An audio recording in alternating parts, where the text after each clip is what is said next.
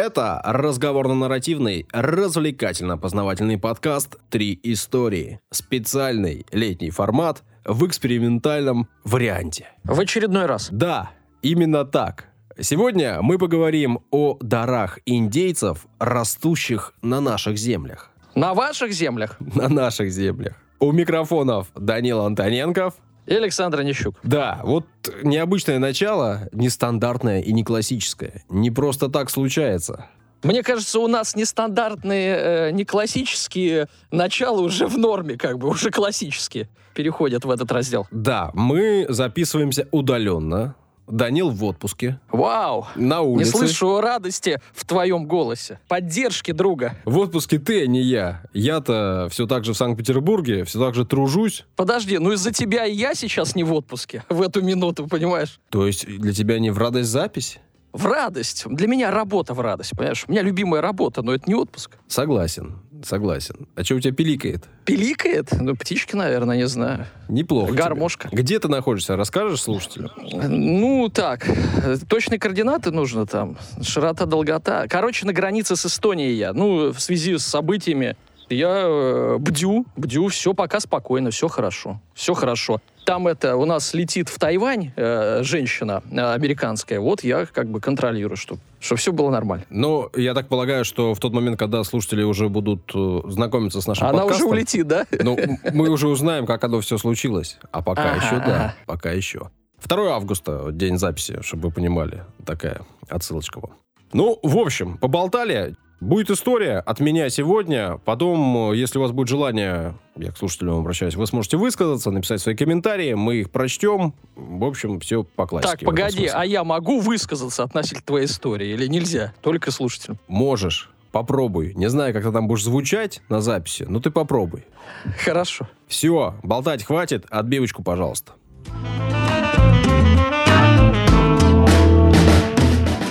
Рубрика «Комментарии». А рубрика «Ваши удивительные комментарии», я настаиваю на этом. Итак, а, значит, у нас э, в рубрике два комментария. Первый, э, короткий. Никита пишет. «Слушаю вас недавно, со вчерашнего дня». Ну, видимо, написал э, не вчера, конечно, а еще и мы в записи. Но, в общем, все равно недавно, потому что мы уже э, вроде как два года, да, пишемся. Вот, слушает нас недавно. Послушал уже где-то 15 выпусков. Очень нравится. Красавчик. 15 выпусков. Ну, Никиту ждет еще много выпусков, да? Больше 80. Больше. Второй комментарий Мгм. от Анчоуса. Любопытно. Это мальчик, девочка? Ну, фотография э, аниме женская, но сейчас это ни о чем не говорит в современном мире. Поэтому я не знаю. Ну, давайте э, читать комментарии и все поймем. Э, Там должны быть глаголы женского или мужского рода. Все станет на свои места. А ну-ка. Я читаю комментарии с вами, э, как бы вот онлайн. Я их не читал заранее. Итак, оставлю здесь свой комментарий. Мне очень нравится слушать ваши подкасты. Вы порой кажетесь очень смешными, и ваш подкаст очень познавательный. Я от себя отмечу, что порой главное слово. Наткнулась, значит, все-таки девочка, я на вас в Яндекс Музыке, где очень заинтересовалась вашим творчеством. Слушаю вас почти две недели и всегда радуюсь. То есть тоже недавний слушатель. ПС. То, что подкаст вызывает привыкание, это правда. Проверено на мне. Удачи вам в будущем, э, в развитии, в продвижении подкаста. Я бы кинула вам денежку, но самой надо. Вот так, вот такое позитивное окончание комментария. Нет, ну, самой надо мы последнее не берем. Мы все-таки не налоговая инспекция, мы все-таки последнее не берем. Конечно, самой надо на пирожок, понимаю. Да. Анчоус, видимо, девушка, привет тебе большой от нас. Спасибо, что слушаешь, нам приятно. Ну, даже если бы ты была парнем, нам было бы тоже приятно. Да, все так. Thank you 200 выпуске подкаста, ну то есть буквально вот вчера, по меркам наших масштабов. У нас сегодня лейтмотив э, выпуска недавно. Да. Недавние комментарии, недавние э, слушатели, и вот э, сотый выпуск тоже недавно. И... Да, так вот, в своей подборке, в том числе, помимо всего прочего, я рассказывал о капусте. Ну, очень меня не отпускает эта тема, напоминаю ей каждый раз. Слушай, ну я на даче, мне эта тема тоже теперь близка. Я... Капуста, хорошо. А рапсовое масло тебе как близко? Э, Пока далеко, пока капуста растет. Ну, рапс это тоже капуста, да, это Да. важно сказать и важно отметить. Но это все же другая капуста, она иначе выглядит. Напомню, что масло, вот это самое рапсовое, я все к этому веду, оно весьма востребовано и популярно в мире. В первую очередь, конечно же, на протяжении всего времени оно использовалось в технических целях, потому что в этом самом рапсовом масле имеется до 65% эруковой кислоты. Штука в целом э, для здоровья вредная, а так-то полезная, потому что ее, например, можно использовать э, для производства биодизеля. А вот для здоровья плохо, потому что содержание этой штуки вызывает проблемы с пищеварением, конечно же, э, сердечно-сосудистой системой, цирроз печени. Ну, в общем, лучше особо не есть э, руковую кислоту в больших количествах. Так, так. При этом масло-то штука такая, которую мы хотим и есть тоже, поэтому в Канаде задумались, задались целью и вывели специальные сорта рапса низкоэруковые. Мгм. Ну и там э, процент э, с 65 снизился до 2 примерно. Ничего себе. Да, ну, Какие-то прорывные технологии, космические. Канадцы, 30 раз. это, ты понимаешь, такие ребята, которые настойчиво, судя по всему, работали над этим вопросом. Ну вот. В общем, теперь есть рапсовое масло, которое можно и в пищу употреблять. Я знаю только трех великих канадцев. Уэйн Грецки, а Терренс и Филипп из Южного парка. Ну, нет, у них отдельный мультик. Ну, они в Южном парке были, как герои. У них отдельное там... э, Это реальные герои, канадцы, которые снимают шоу в мире Южного парка. Ты чего? Соберись. да. Так вот, о чем я? О, о Канаде. Вы пустили они масло, я его не ел. Ты ел рапсовое масло? Да нет. Я только слышал рапсовое все, Ну не да. ел, А если в целом, вот тебя спрашивают о маслах, в смысле, которые ты пожираешь периодически, ты о каком масле думаешь в первую очередь? Пожираю. Ну, во-первых, не, об арахисовом, конечно. Не, на самом деле, если говорить серьезно, то я вот что-то сливочное масло как-то с детства и не ел. А я даже примерно помню время, когда прекратил есть сливочное масло, там типа бутерброды и так далее, а, в общаге, э, в студенчестве. Э, Из-за известной причины. Денег-то не было. Какое масло? Хлебушек бы с чаем. А ну вот жарю только на подсолнечном, иногда оливковое, собственно, да и все. Ну, арахисовой ложечкой можно иногда с чайком. Очень вкусно. Ну, это скорее Ну, немножко. арахисовая паста, а не арахисовое Ну, масло. Все же это разные Ну, вещи. наверное, да. Окей, соглашусь. Да, ну, да, в общем-то, без масла я. Без Да. масла. Ну, э, понятно. Есть оливковое масло, о котором много говорят, о его пользе много говорят и рассуждают много. И я тебе признаюсь честно, изначально моя история должна была быть про оливковое масло. Я к ней готовился, у меня были заготовочки. Я сидел, сидел, сидел и, в общем, думал, когда. Потом понял, что время пришло. Э, Сел писать У историю. тебя еще впереди 900 выпусков. Ну, До 1000. Успеешь еще рассказать. ну, я Про надеюсь. все масла на свете. Сел писать историю про оливковое масло, и куда-то меня увело. В масло Мгм. наше, родное, постное. Ну, о Так, подсолнечном масле буду говорить сегодня. Ага, ага. Да. Ну, в общем, это неудивительно. Если говорить о количестве съеденного мной масла, понятно, что, конечно же, в первую очередь это подсолнечное, как и у тебя. Мы на нем жарим, мы его добавляем в салаты, о, его Мгм. нерафинированную версию. Но я тебе э, скажу так, что я тут какую-то карту видел. Подписан, кстати, на телеграм-канале на канал, э, где вот карты, карты. Ну, естественно, там и зарубежные, и иностранные. Ну, очень интересно. И вот одна карта была об использовании масел подсолнечных, оливковых в разных странах. А какие больше используют? Ты, ты знаешь, там Европа была показана на карте, и э, оливковые-то не так много используют. Ну, то есть, нет, используют, я имею в виду, что все-таки преобладает, да, в повседневности оливковое или подсолнечное. И э, страны, которые были подсвечены оливковым, э, там, ну, типа Италия, Греция, может, Испания там. То есть у них пре- э, преобладает использование оливкового масла э, над подсолнечным. А в остальных, в остальных, во всех, подсолнечное. Поэтому, как бы, что значит наше родное? Да это вообще родное э, да, всей Европы, если не мира. А я тебе расскажу, почему оно наше родное, почему я на это настаиваю. Так, давай. Ну и да, ты прав абсолютно. Вообще вот оливковое масло, оно входит в состав средиземноморской диеты. И поговаривают, что очень полезная штука. Но я о масле подсолнечном тоже полезном и о пользе буду говорить тоже. На твоей карте не было нарисована площадь указано где-нибудь? Сколько занимают подсолнечники? Не-не-не, это уже другая карта. Другая? Я, Ну, я думаю, тебе- будет, да. Я тебе расскажу. Потом. Примерно 250 тысяч квадратных километров засажено подсолнухами. Для понимания, это площадь Великобритании. Даже Так а где? В больше. нашей стране или вообще Не, э, в мире. там в Европе? В А, в мире, мире. ага. в мире, да. Мгм. По данным на 21 год производится более 47 миллионов тонн подсолнечных продуктов Мгм. и почти 16 миллионов тонн непосредственно масла подсолнечного. Подожди, половина из этих продуктов съедаются на картонах в купчаге. Думаешь? Ну, семечки, конечно. Примерно половину объема э, производства масла приходится на Украину и Россию. В нашей стране в прошлом году, вот по тем данным, которые я смог найти, было произведено примерно 4 миллиона тонн масла. Мгм. А, чуть больше было сделано на Украине. А вот третье место в списке занимает Аргентина. Там тоже масло делают активно, но менее 1 миллиона тонн. То есть в 4 раза меньше, чем у нас. При этом Значит, мы масляные братья с ними. э, с аргентинцами... Помнишь, был, э, да, помнишь, был такой фильм э, «Один дома», и там были «Теперь мы мокрые бандиты», «Теперь мы масляные братья» с аргентинцами. Ну, не в футболе, так хоть в чем-то. То есть, как бы ты считаешь, что Широков это не Месси, да? Наш. Не, про Широкого нельзя шутки шутить. Я видел, как он активно принимает физическую силу при А, встрече. да, да, да. Ну, подожди, а он слушает наш подкаст, я надеюсь? Ну, я рассчитываю на это. Хорошо, хорошо. Роман, все хорошо.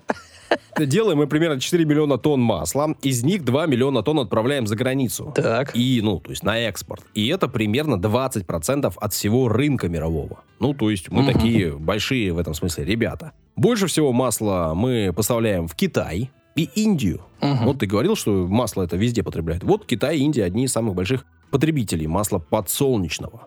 Ну, а в целом, как я сказал, лидеры по производству это мы и Украина, и это в целом вообще не случайно. Это не то, что вот так вот просто как-то получилось непонятно почему. В общем-то, родиной подсолнуха является Ну, Краснодарский край, наверное. Северная Америка. А, Исследователи утверждают, что индейцы, ну, всякие разные индейцы, примерно еще 2000 лет назад уже вовсю возделывали подсолнух. Э, Скорее всего, даже масло добывали из него. И семечки ели. Ну, конечно же, на картонах. А как иначе? Да-да-да. А они солью их жарили или так? О, блин.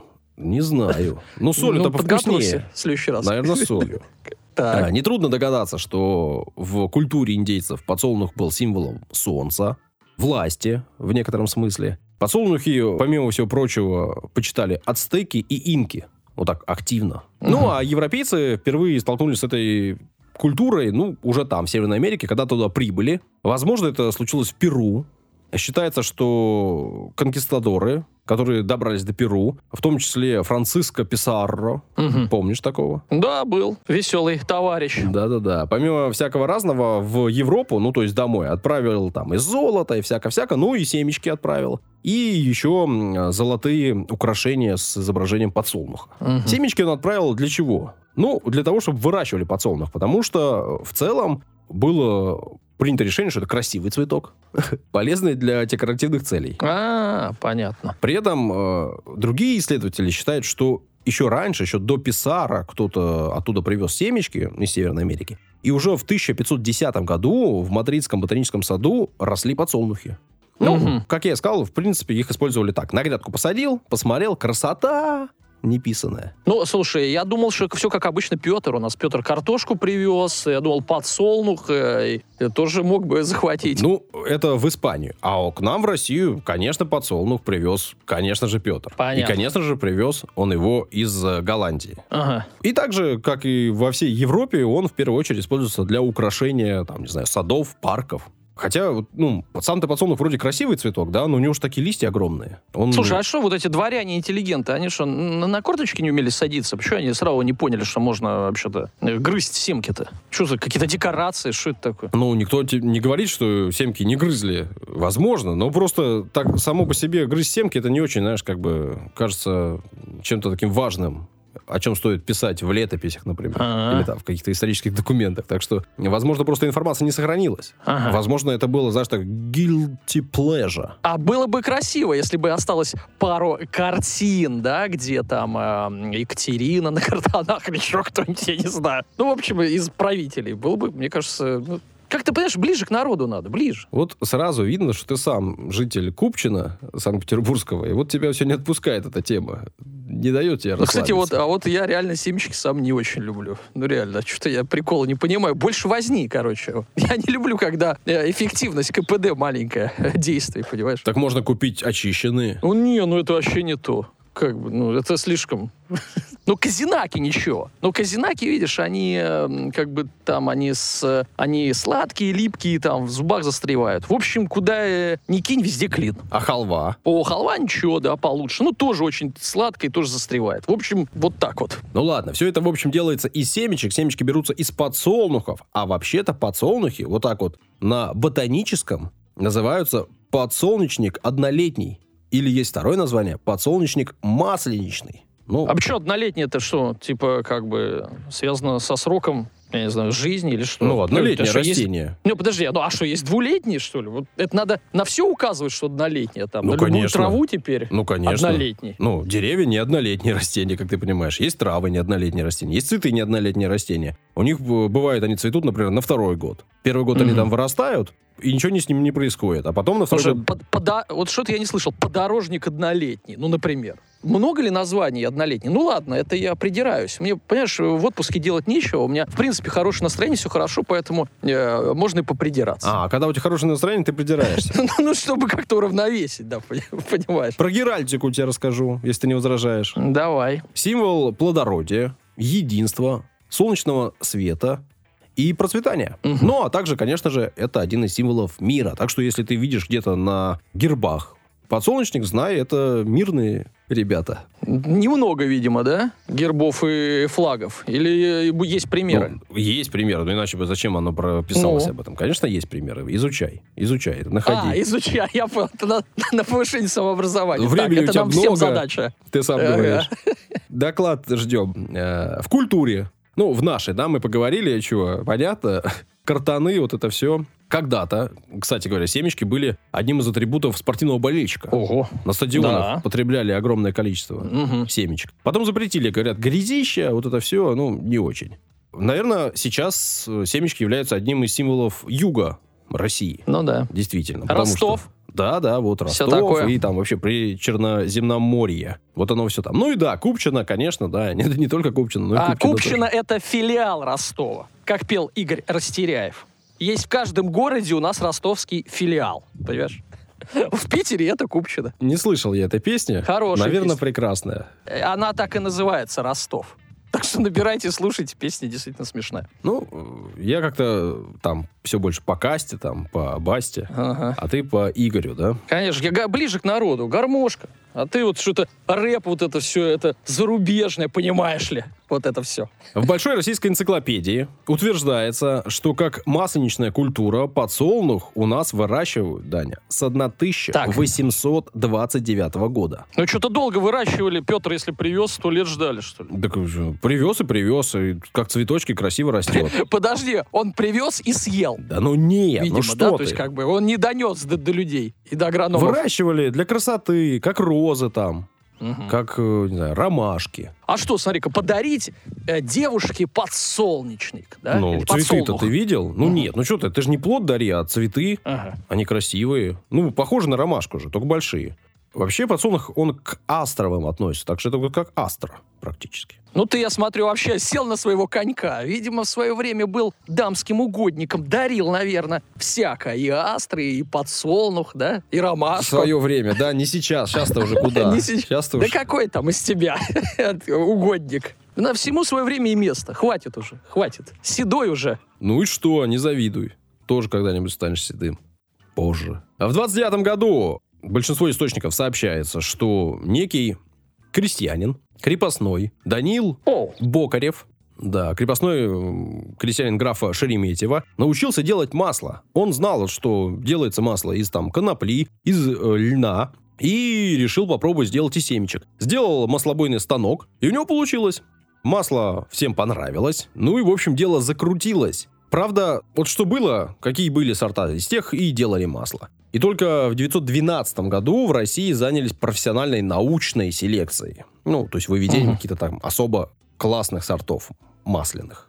Вот. А до этого из чего было, из того и делали. Но делали активно. Значит, первый деревянный станок э, добывал масла достаточно много. Было это все дело продуктивным. И уже в 33 году, то есть в 29-м он попробовал, а в 33-м при содействии Бокарева в Алексеевке, ну, тогда это была деревня, а сейчас это город, районный центр, тогда в Воронежской губернии, сейчас э, Белгородской области. Так вот, там сначала создали один заводик, а в 1935 году, то есть буквально через два года, этих заводов стало еще больше, куча масла пошло на экспорт, а к 60 году, то есть там что, через 25 лет, уже 160 заводов было на территории Алексеевки. Только на территории Алексеевки? Ну да, так написано. Нифига И себе. более 14 э, тонн масла в год они экспортировали. Мгм. Ну, то есть это было такое, знаешь, место, где вот делали масло активно. Мекка. Мекка. Мекка масла, да. В 2005 году в Алексеевке поставили памятник тому самому Данилу Семеновичу. В центре города, в парке, теперь стоит э, скульптура.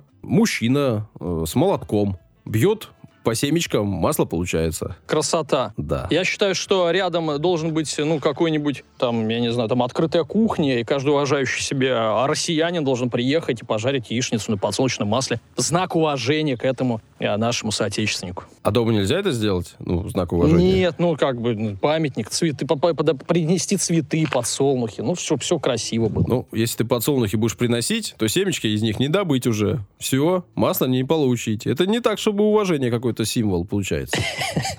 Хорошо. Когда делается масло, получаются некоторые отходы. Ты знаешь, какие? Ну, наверное, какая-нибудь шелуха? Жмых и шрот. Мгм. Шрот – это высокопротеинный э, кормовой продукт. Его используют активно. Штука полезная. А из жмыха, ну вот, не знаю, в Википедии написано, что делают ту самую, значит, халву. Мгм. Но мне что-то кажется, что не особо ее делают из жмыха. Мгм, ну Мне да. кажется, что ее делают из семечка, там всякого разного прочего, а жмых, ну, им, например, прикармливают, я знаю, рыбу там, леща. Не, ну жмых, он же разный бывает. Пиво делают, э, там хмель тоже жмых есть, поэтому жмых это, в принципе, описание э, как бы многих продуктов. Ну да, с- за- в зависимости от того, насколько там сильно отжато, Отхода. да, и сколько там этой, например, лузги, ну, то, что мы очищаем. Это называется лузга. Из нее, например, делают топливные брикеты. А, поэтому лузгать семечки. Да, Мгм. да, вот. Топливные брикеты делают из лузги. А из стеблей подсолнуха, ну, помимо того, что ими можно кормить э, скот, Мгм. можно делать бумагу. Так. Это, кстати, сейчас очень, очень актуально в импортозамещении, да, А, если мы говорим. У нас вот тут краски не было, мы выпускали бумагу экологичную,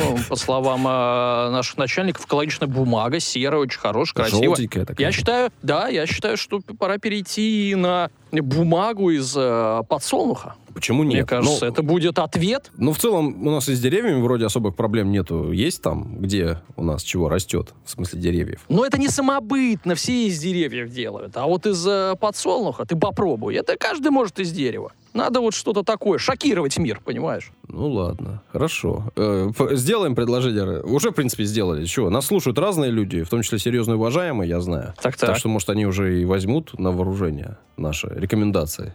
Что еще? Значит, э, самими э, подсолнухами, ну вот тем, где семечки сидели, да, их очищают от э, всякого разного, от ботвы всяческой. И там, например, коровам скармливают. Те прям обожают. Ну, конечно.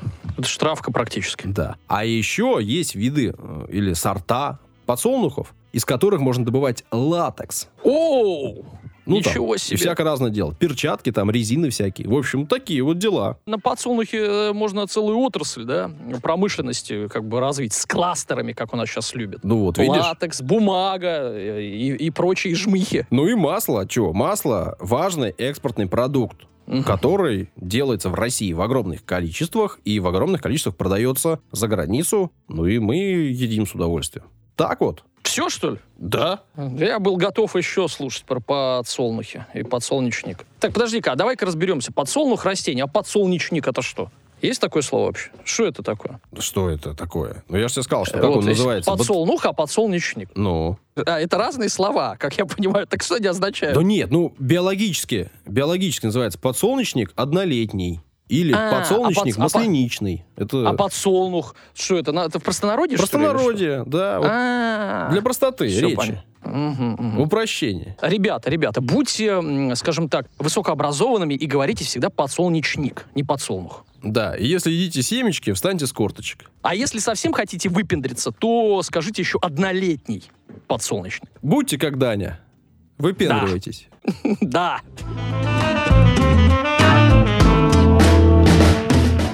Выпуск очередной мы с Данилом прямо сейчас записали. Совсем скоро я его сведу и выложу в сеть в интернет, и вы его сможете послушать. Ну, если вы добрались до этих слов, то вы его уже и послушали. Вот представляешь, какая э, ирония. Ну-ка. Мы говорим сейчас, как Мгм. бы в будущее, а люди нас слушают как бы в будущем, и для них это все, что мы уже сказали, оно как бы уже прошлое, и для нас, и для них. Удивительные вещи ты говоришь, Саша. Фантастика. Удивительные. Я думаю, что это достойно отдельного выпуска.